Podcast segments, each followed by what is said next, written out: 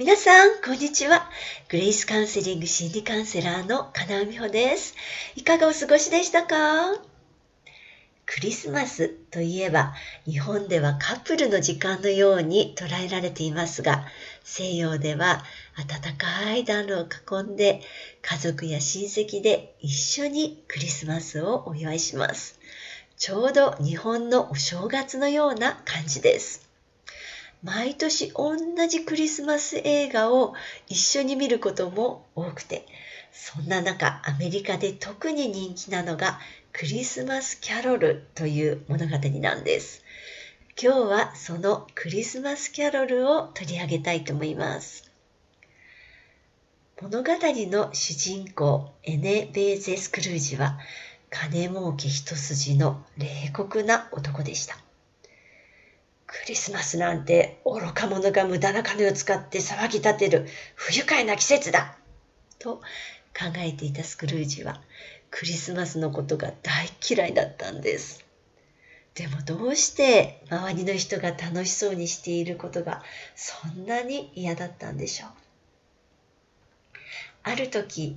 過去、現在、未来を示す3つの精霊がスクルージの前に現れます。第一の精霊クリスマスパストはスクルージに自分の過去を見せました。そこにはクリスマス休暇を楽しむためにみんな家に帰ってしまった後の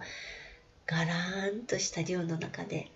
たった一人でクリスマスを過ごすスクルージ少年の姿がありました。どうやら彼のお父さんは息子のスクルージを嫌っていて兄弟は家族と一緒に住めたのにスクルージだけがクリスマスすら家に帰ることができなかったんです。みんなが温かく家族と過ごすクリスマスの時なのに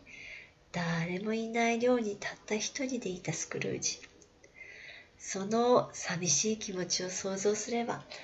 大人になったスクルージがクリスマスなんてくだらないと嫌っていたこともちょっと理解できますよね。そんな孤独や寂しさからか、お金だけは自分を裏切らないという価値観が生まれてきたのかもしれません。実はスクルージには将来を誓った恋人がいました。でも、ある日、その恋人から別れを告げられるんです。以前は私たち貧乏だけど幸せだった。でも今のあなたはお金だけに価値を置く別人になってしまった。失ってしまった過去を見せられたスクルージは、もうこれ以上過去を見せないでくれと叫ぶんです。第三の精霊クリスマスイエトゥーカムの場面では、誰にも気にかけられることなく孤独に死んでいた男の墓に刻まれたその名が実は自分だったということにスクルージは愕然とします。そしてこんな人生は嫌だと自分の未来を変えることを誓うんです。人生を変える決心をしたスクルージ彼はそれを見事に成し遂げてみんなに愛される幸せな人生を歩むというハッピーエンドのお話です。この物語が愛され続ける理由は、これが誰に起こってもおかしくないことだからかもしれません。物語の最初のスクルージは自分勝手で冷酷で嫌なやつとして登場します。そんなスクルージを見ると私たちはきっと彼は最初からそういうひどい人だったんだろうと考えます。でも実際は少年時代のスクルージというのは読書が大好きで想像力がありみずみずしい感性を持った少年として描かれているんです。一体何がそんなスクルージ少年を変えてしまったんでしょう？悲しみや寂しさや失望が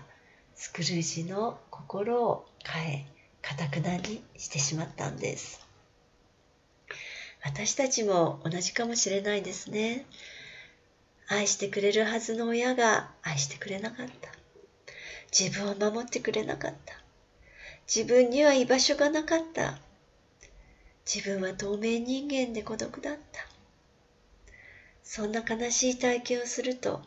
私たちも知らない間に心を閉ざすようになっていきます。そういう方にたくさんお会いしてきました。人生のある場面ですごく深く傷ついたことで心を閉ざすようになり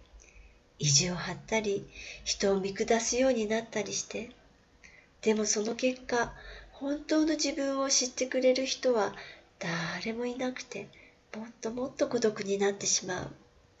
そういうことって誰の人生にでも起こる可能性のあることかもしれません。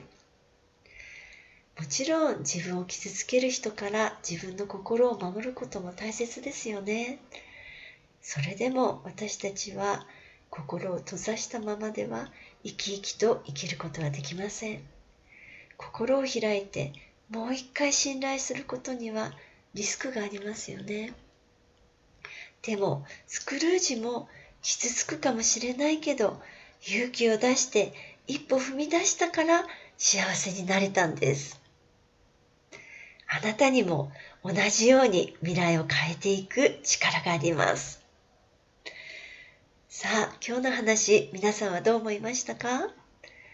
悩みはあなたとあなたの家族がもっともっと幸せになるための贈り物。大丈夫。あなたにもできますでは、また。